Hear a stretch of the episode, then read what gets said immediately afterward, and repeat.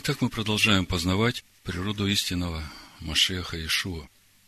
Мы продолжаем познавать славу Всевышнего в лице Машеха Ишуа.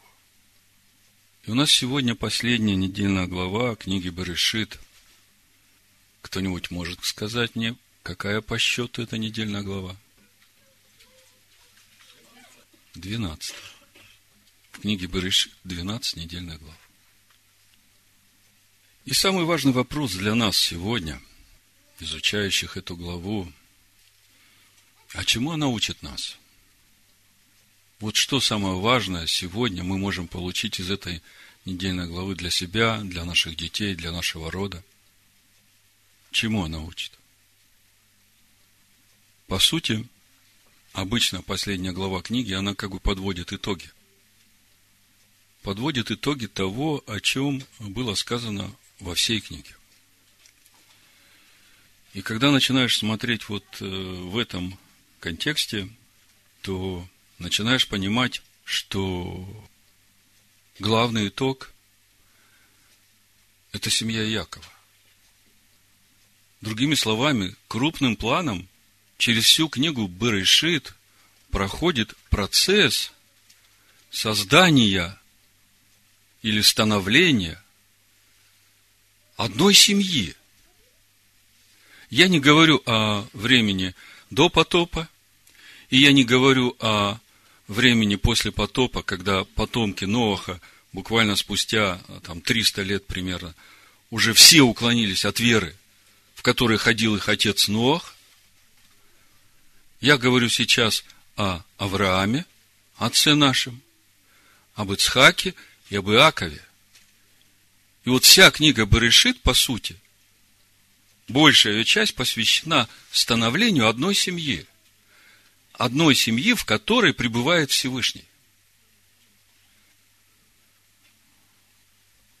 Вот вы подумайте, на весь земной шар, на всех людей, на весь мир, который окружает Авраама, потом Ицхака, а потом семью Якова, они единственные – которые, несмотря на все окружение вокруг них, исповедуют веру в единого Бога. Празднуют праздники единого Бога.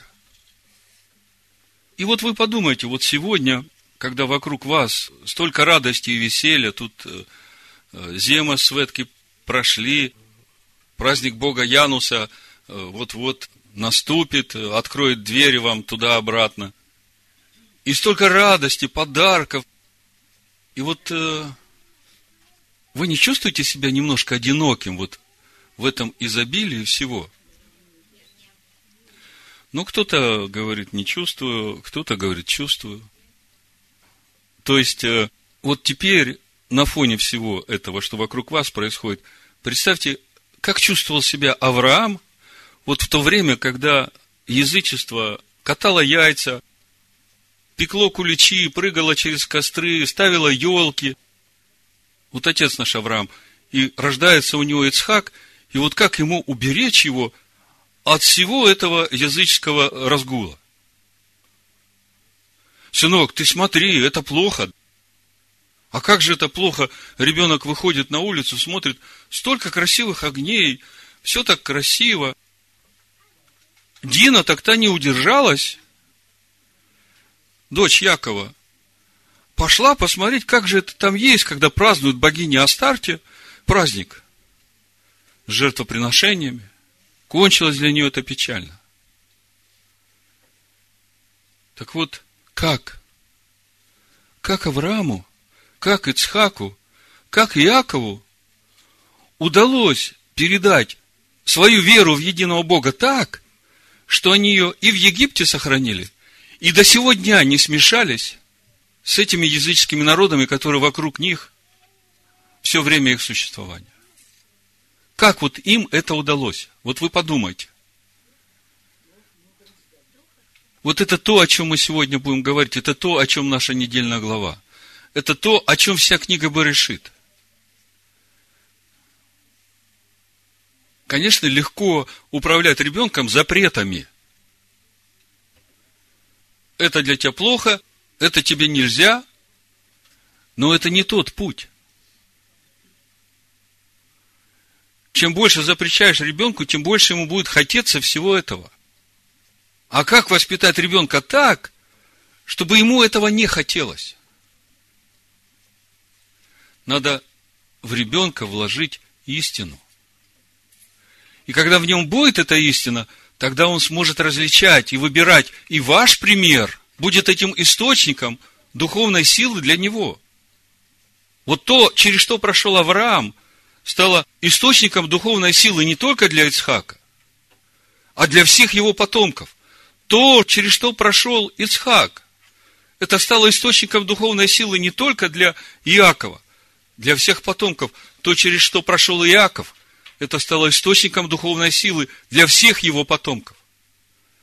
Отцы закладывают основание, духовное основание для своих детей, для своего рода. Их вера, их стояние перед Всевышним, их отношение ко всему. И при всем при этом нет ожесточения, нет превозношения, есть любовь, есть терпение и есть мудрость.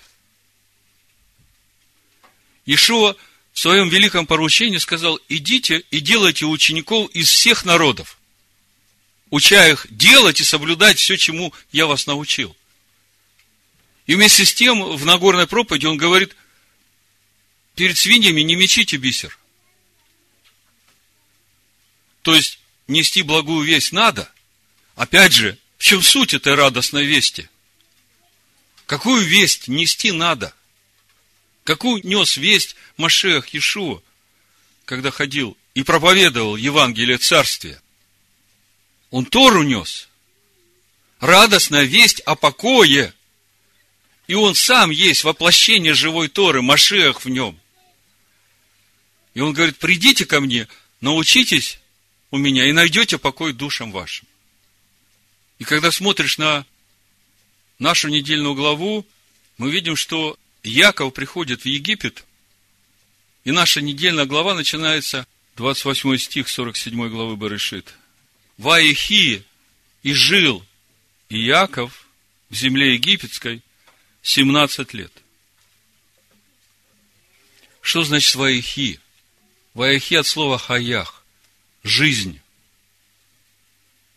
Как вы думаете, Яков пришел в Египет и, ну, в коммунизм попал. Ничего делать не надо, работать не надо, еды полно навалом, ешь, пей, веселись, телевизор смотри. Как вы думаете, в этом суть слова «ваихи». Жил Яков. Вы знаете, что первое сделали сыновья Якова, когда перебрались в Египет? Они построили дома учений для своих детей.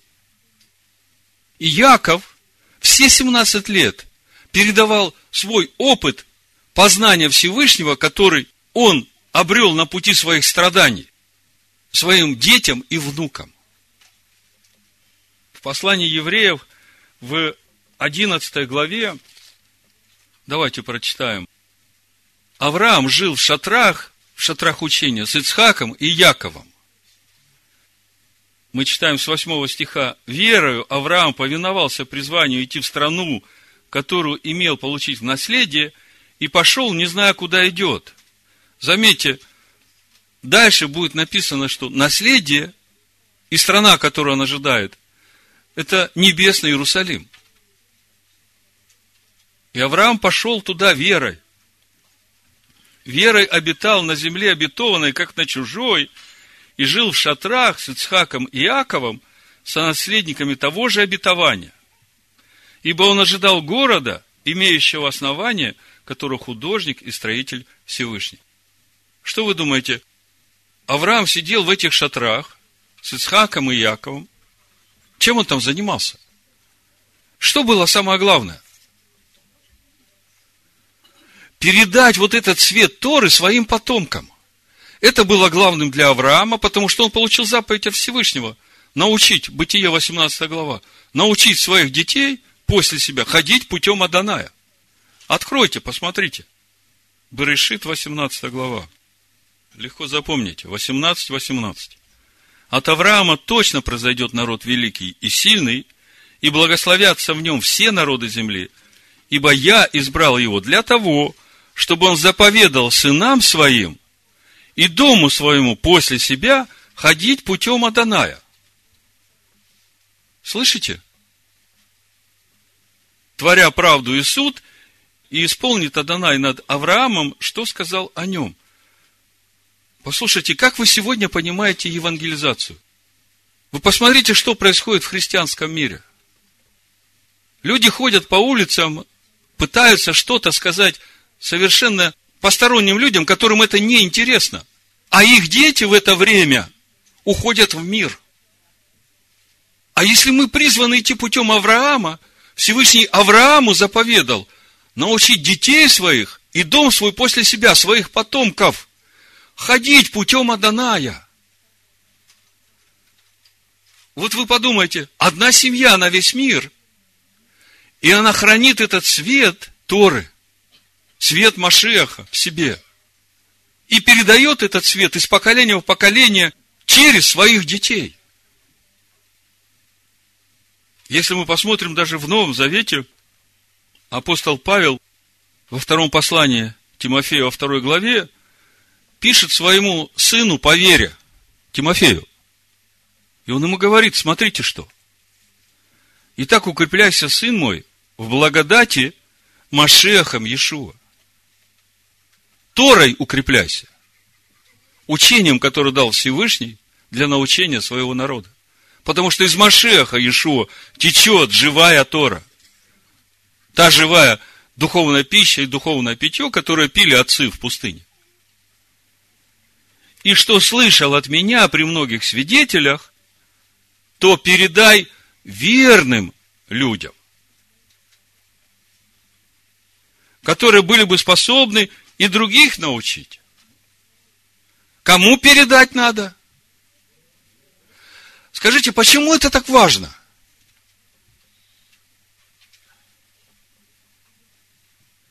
Скажите, как по-другому сохранить свет Машеха в этом мире, в грядущих поколениях?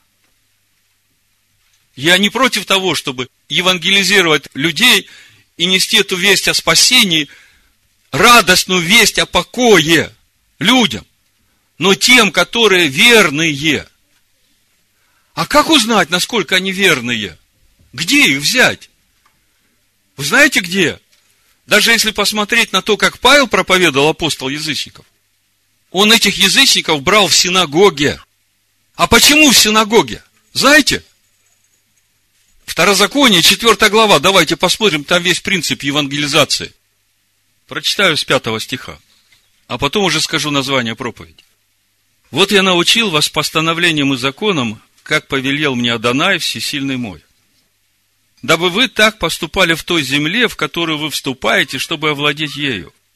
И так храните и исполняйте их, ибо в этом мудрость ваша и разум ваш пред глазами народов,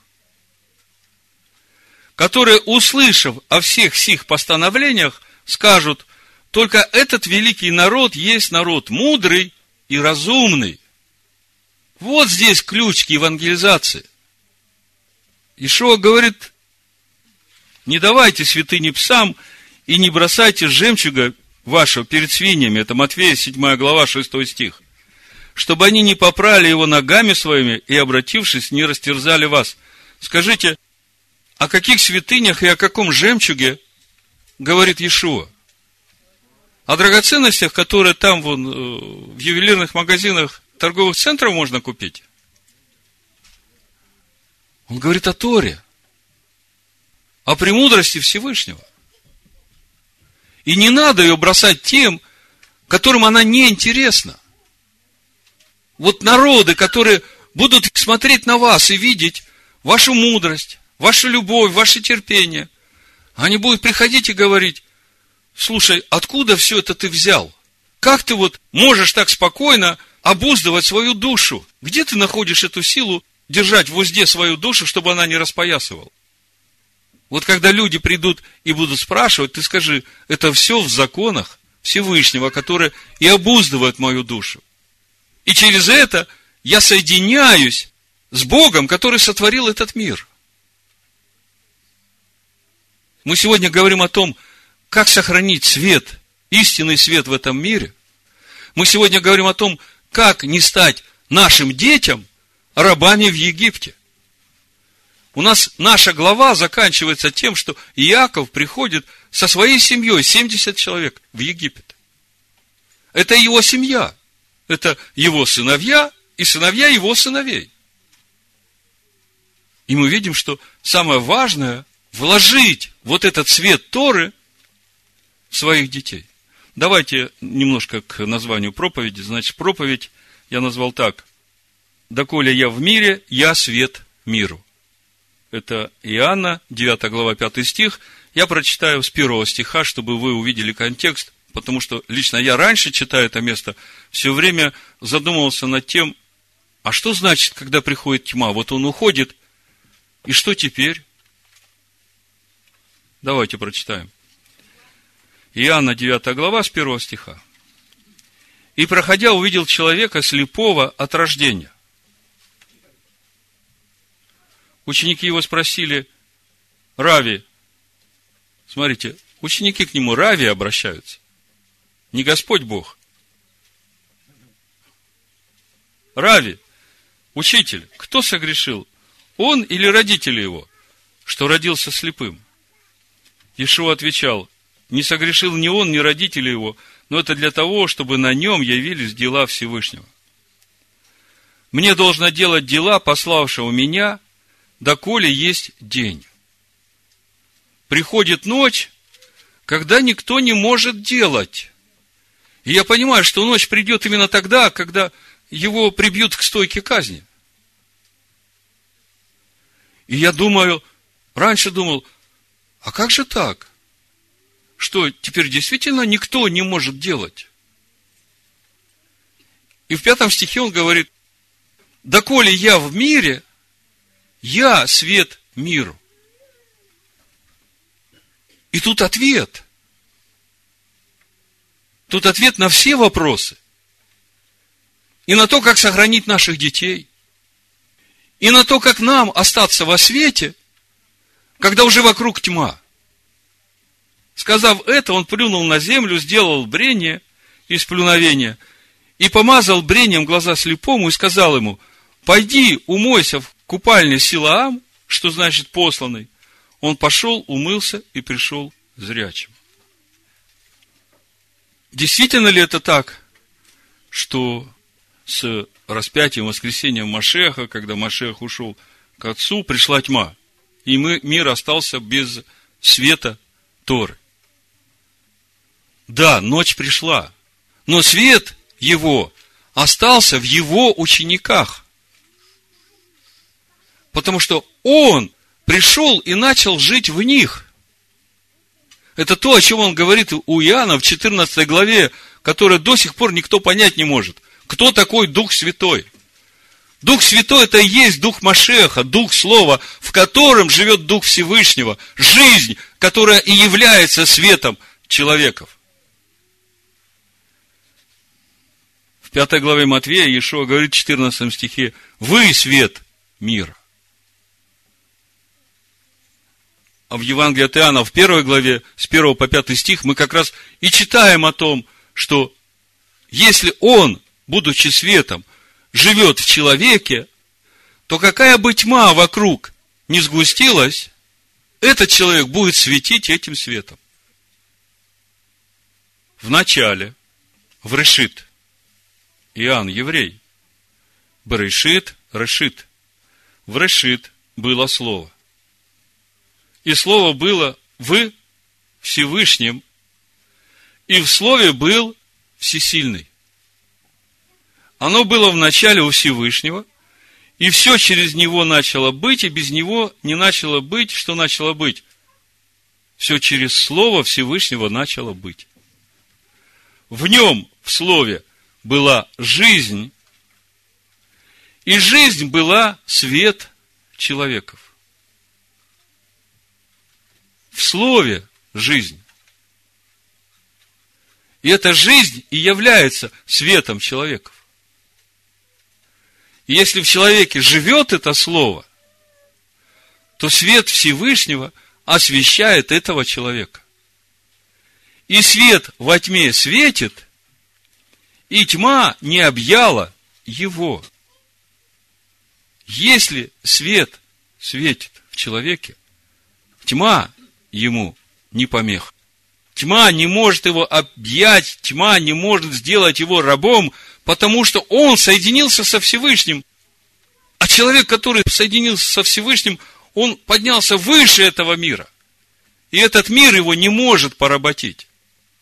Потому что тот духовный уровень, на котором он живет, он выше духовного уровня этого мира. И у нас сегодня главный вопрос, как сохранить этот свет так, чтобы он светил и в следующем поколении, и в грядущих поколениях. И до того дня, когда придет Машиах с освобождением. И это наша главная задача. Эту задачу Всевышний поставил перед Авраамом. Научить дом свой, детей своих, после себя, ходить путем Аданая, путем Торы, это приоритет. Вы представьте, как кусают локти эти пастора, которые всю жизнь посвятили тому, чтобы нести Евангелие церкви, а их дети живут в мире, и они ничего с этим сделать не могут. Во-первых, не тот свет несли, а во-вторых, акценты неправильно расставлены. Народы должны увидеть и прийти и передай это учение верным. Так Новый Завет учит. Делайте учеников из людей во всех народах. А как их найти? Да они сами придут к тебе. Их Всевышний приведет на этот свет, который в тебе. И тебе не надо бегать людей за руки, хватать на улице. Разумные люди сами будут искать. Как вы думаете, что делали язычники в синагогах? в то время, когда Павел ходил, проповедовал. Люди видели разницу между теми законами, по которым живет еврейский народ, с теми законами, которые были у народа, в котором они жили.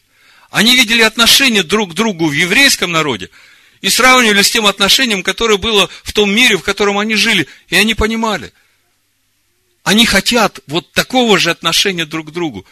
Они хотят узнать их Бога. Вот это евангелизация. И вот таких людей надо учить. Но приоритет на доме твоем и детях твоих.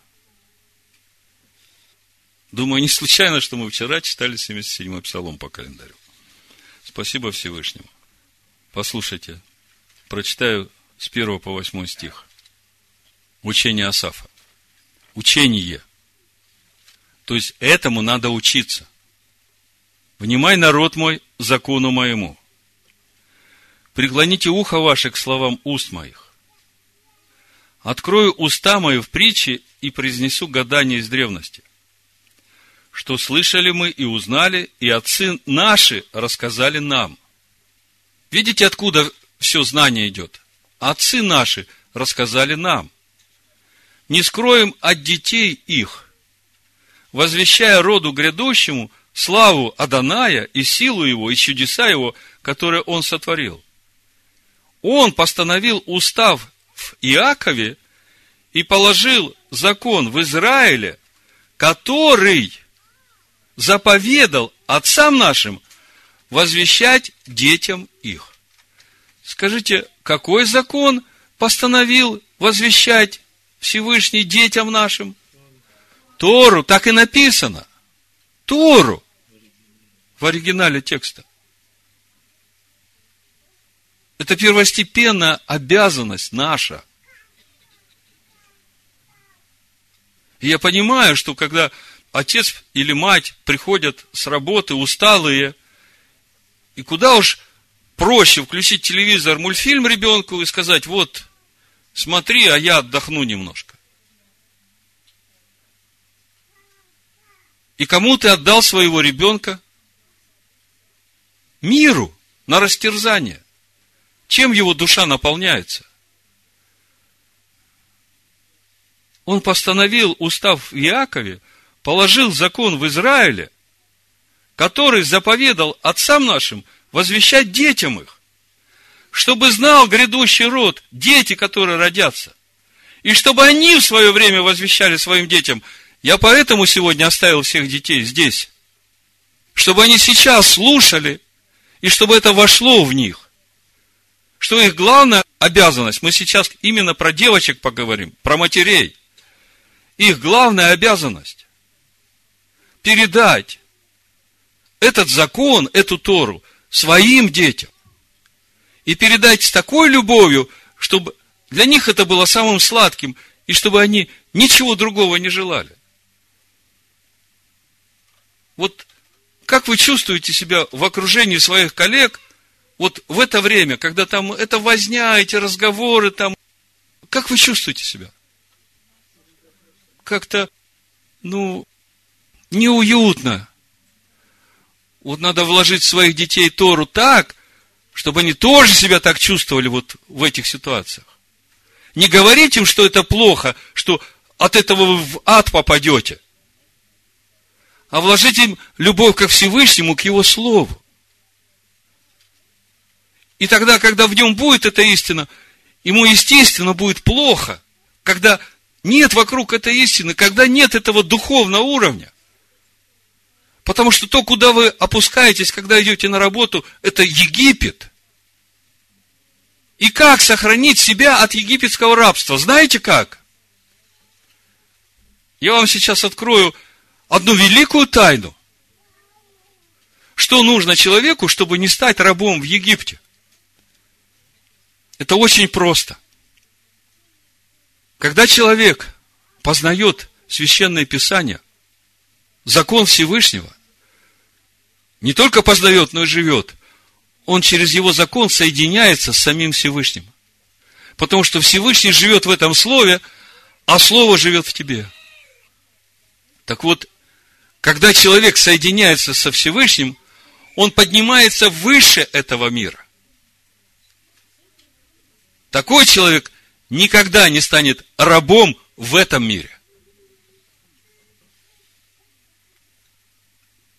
Вот что нужно нашим детям, для того, чтобы они не стали рабами в Египте.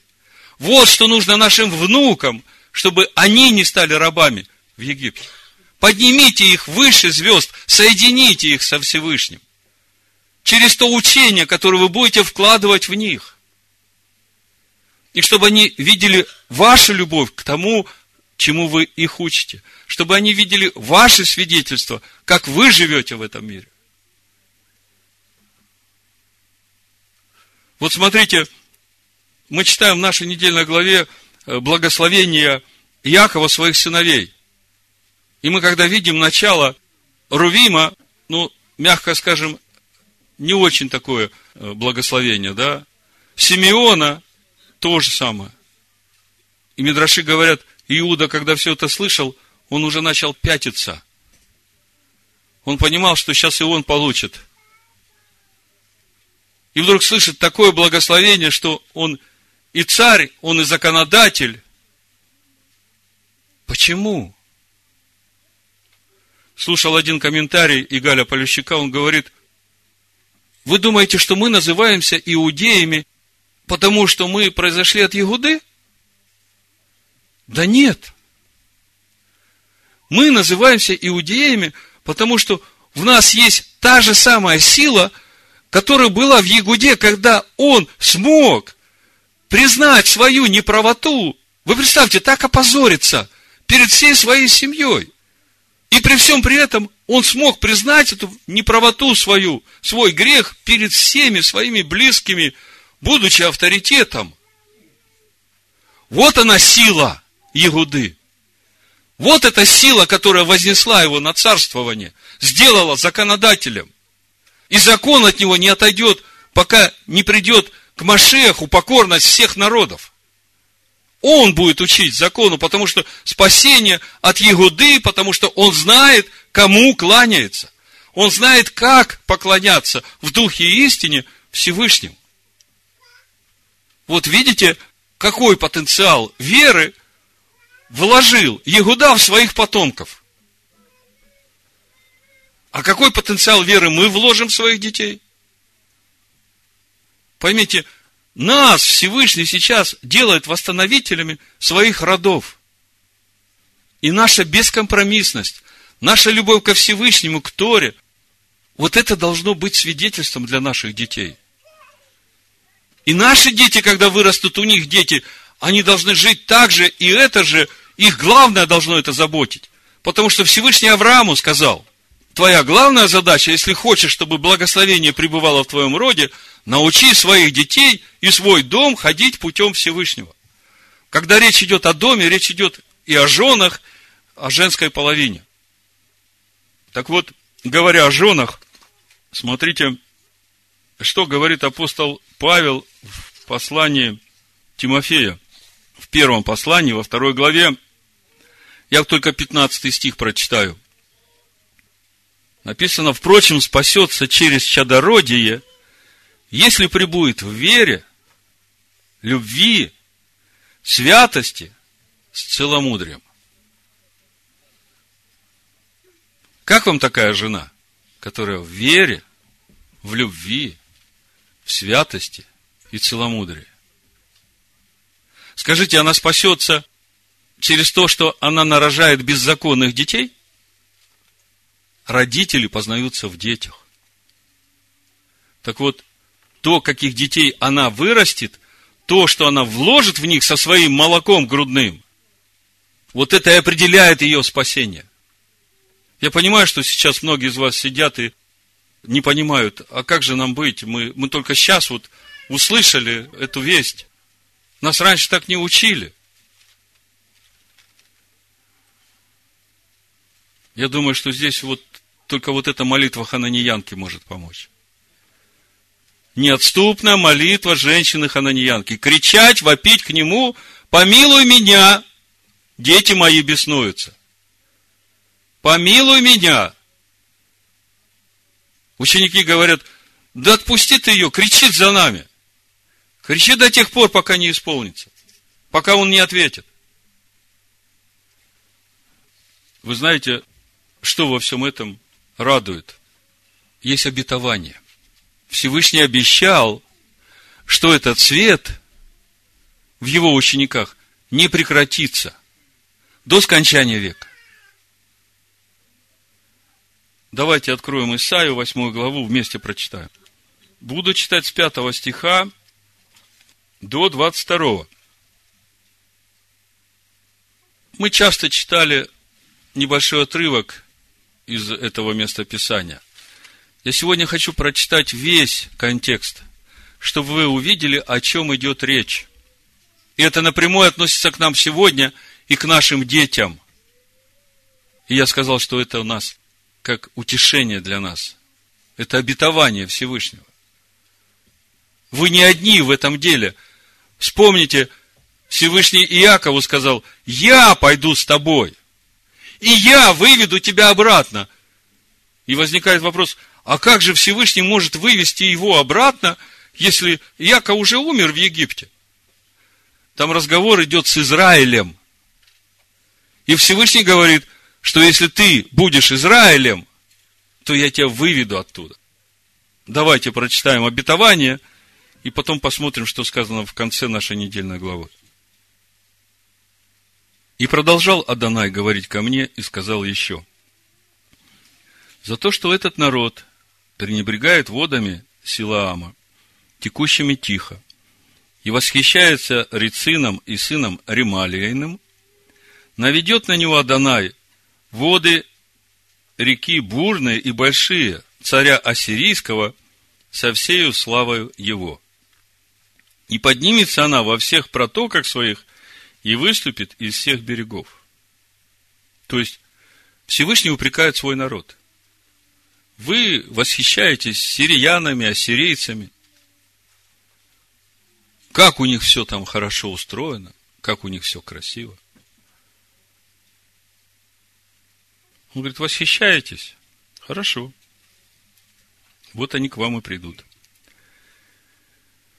И пойдет по Иудее, наводнит ее, высоко поднимется, дойдет до шеи, и распростертие крылья ее будет во всю широту земли твоей, Иммануил.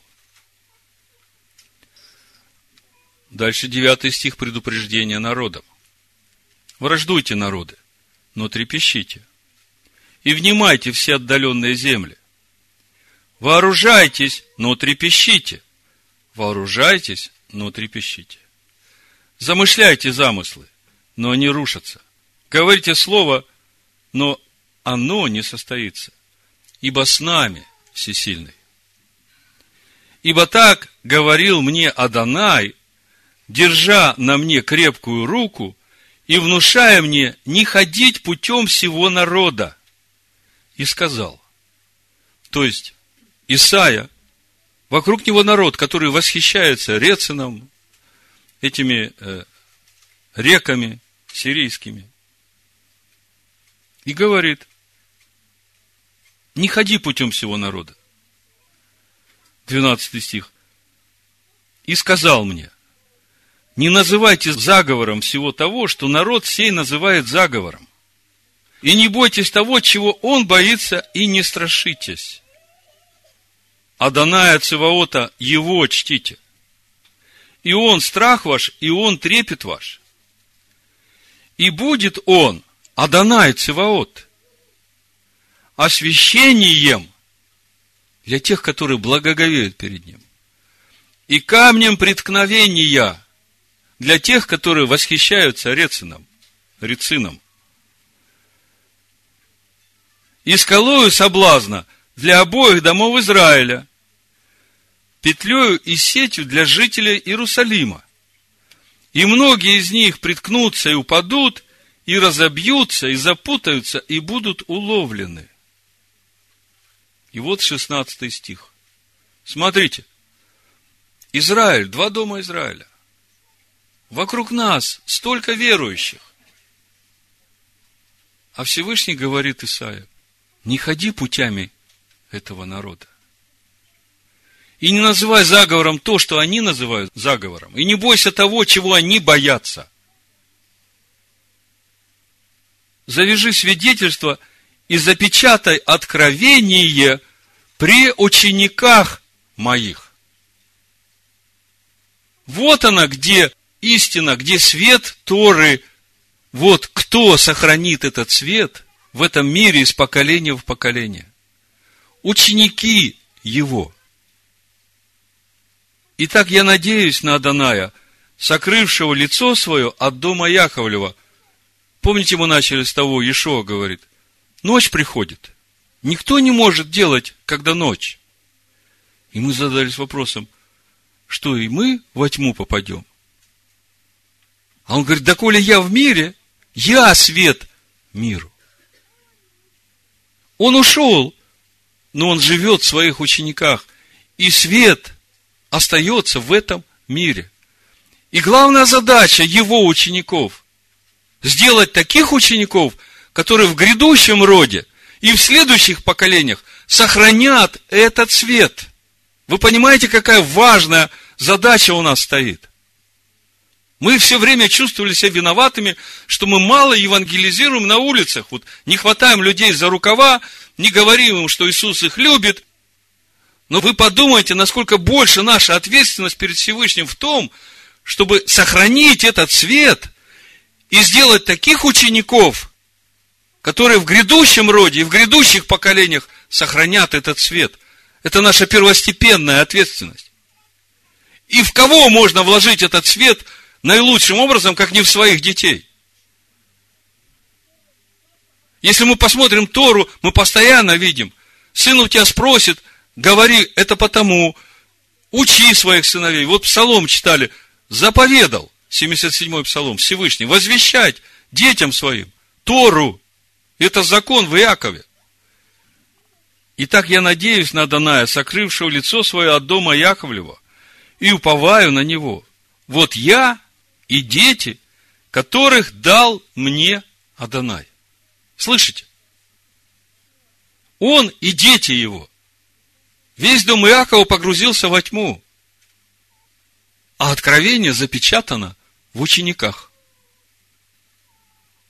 Вот я и дети, которых дал мне Адонай, как указание и предзнаменования в Израиле от Адоная Циваота, живущего на горе Сионе.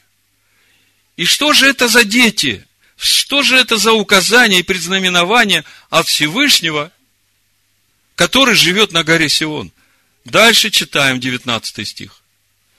И когда скажут вам, обратитесь к вызывателям умерших, и к чародеям, и к шептунам, и чревовещателям, тогда отвечайте, не должно ли народу обращаться к своему Всевышнему? Спрашивают ли мертвых о живых? Обращайтесь к Торе. Так и написано в оригинале.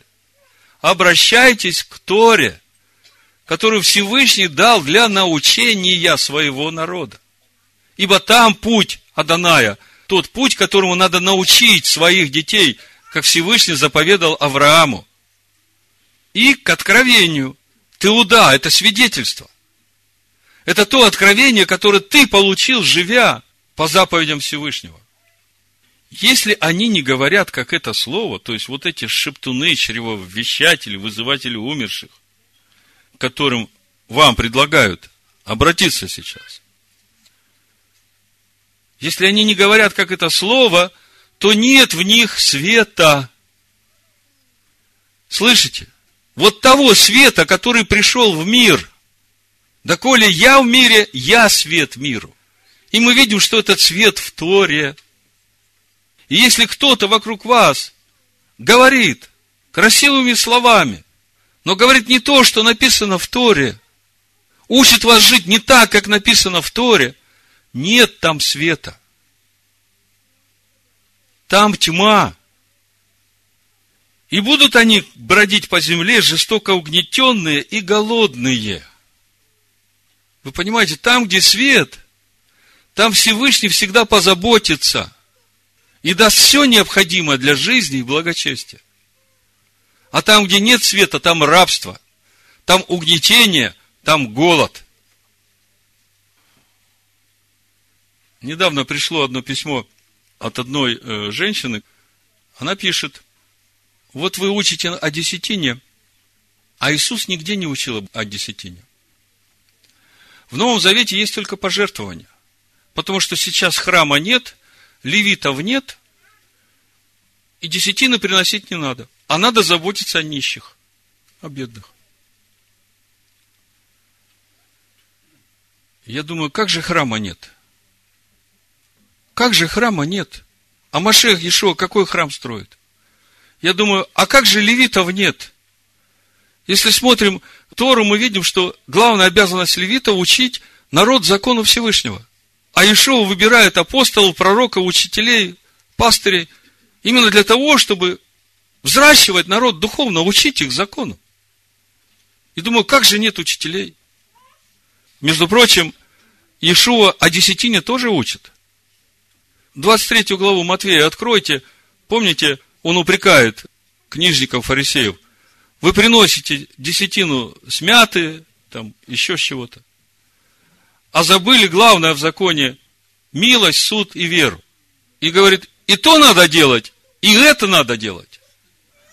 И разве может быть так, что Всевышний отменил свои законы? Он сказал, первая десятина, она для левитов, а вторая десятина как раз для бедных и нуждающихся. Понимаете, Тора, она духовна, и она на все времена. Она неизменна. Если человек – вошел в вот эту духовную территорию, то все законы Торы, они для него работают. Ну, а если человек действительно не вошел в духовное Торы, если у него нет храма, то вот такое получается. Так вот, обращайтесь к закону, к Торе и к откровениям. если они не говорят, как это слово, то нет в них света. И будут они бродить по земле, жестоко угнетенные и голодные, и во время голода будут злиться, хулить царя своего и всесильного своего, и взглянут наверх, и посмотрят на землю, и вот горе и мрак. Везде, где нет света Торы, там горе и мрак. Густая тьма. И будут повержены во тьму. Вы представляете? Сколько сегодня верующих, которые живут без света Торы? И когда им начинаешь говорить, они вообще слушать не хотят. Я думаю, что главная беда, что они сами не читают Писания. Вот они э, доверились своим учителям, что им говорят, что в них вкладывают, этими лозунгами они и живут.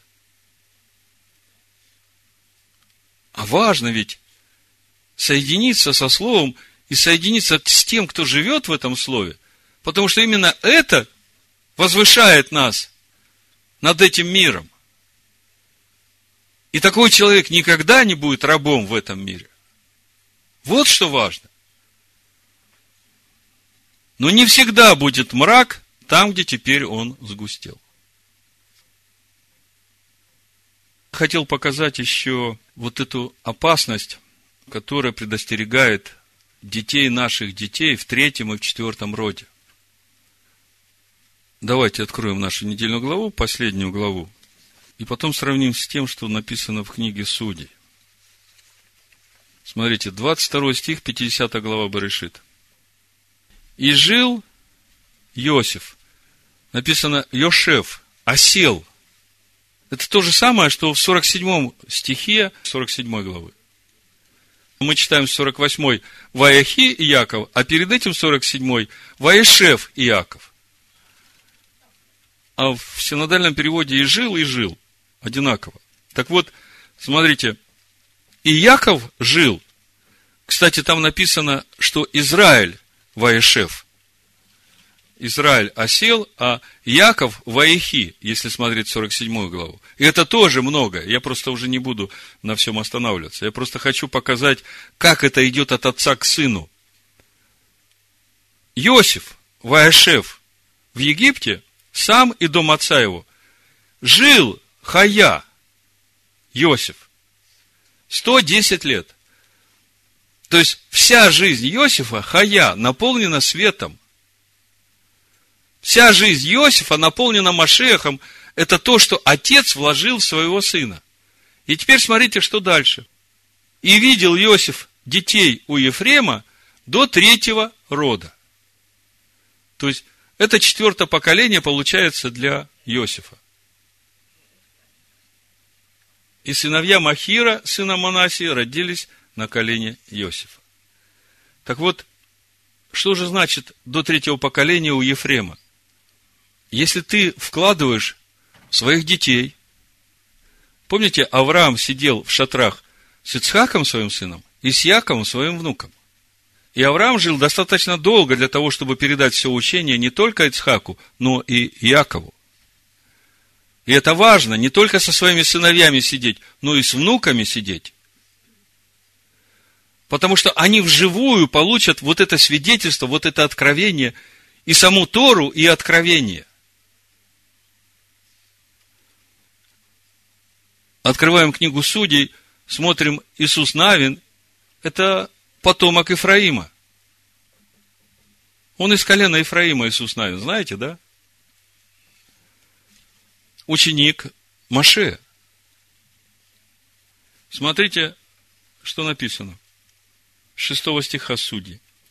Когда Егошева распустил народ, и пошли сыны Израилевы, каждый в свое дело, чтобы получить в наследие землю, тогда народ служил Адонаю во все дни Егошева и во все дни старейшин, которых жизнь продлилась после Егошева – и которые видели все великие дела Даная, какие он сделал Израилю.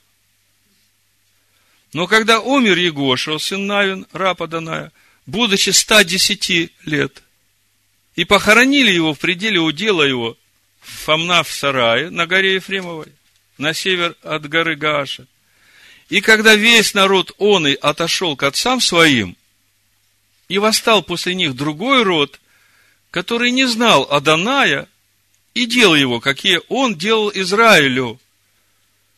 Спрашивается, как мог восстать вот такой род, который не знает, что Адонай делал их отцам, как такое могло произойти? Только по одной причине. Отцы не стали вкладывать в своих детей Тору и откровение. То, что Всевышний заповедал Аврааму. Научить дом свой, детей своих после себя ходить путем Аданая. Научить так, чтобы сто процентов быть уверенным, когда тебя не станет, они точно продолжат твой образ жизни. Ходить путями Аданая. Восстал другой род, который не знал Аданая дел его, какие он делал Израилю. Тогда сыны Израилевы стали делать злое пред очами Аданая и стали служить Ваалам. Видите, как легко. Если мы не передаем своим детям наше познание, то когда нас не станет, все, считайте, что свет Торы угаснет. Ну и в заключение 24 стих 50 главы Барышит. И сказал Иосиф братьям своим, я умираю, но всесильный посетит вас и выведет вас из земли сей в землю, о которой клялся Аврааму, Ицхаку, Якову. И вот это вот всесильный посетит вас, на иврите написано в Элагим, покот и вкот атхем. Покот и вкот посещением посетит. Корень один и тот же. И когда мы смотрим слово покот, это по стронгу 64.85, посетит с благословением или с судом. Иосиф говорит, я умираю, но всесильный посетит вас с благословением или с судом. Мы уже следующую неделю начинаем читать книгу Шмот именно. И мы видим, что вышло из Египта всего лишь одна пятая из всех сынов Израилевых, которые жили в Египте. Вопрос, почему? Почему большая часть Израиля стала рабами в Египте, а колено Леви осталось свободным? Все ответы в сегодняшней проповеди. Хотите, чтобы свет Машеха светил в ваших детях? Учите их Торе. Потому что придет время посещения, и все, которые сохранят этот свет, получат наследие в обетованной земле. Да будет так, Бешема Машеха Ишуа. Амин. Шуа. Амин. Шуа. Амин. Шуа. Амин. Шуа. Амин. Шуа. Амин.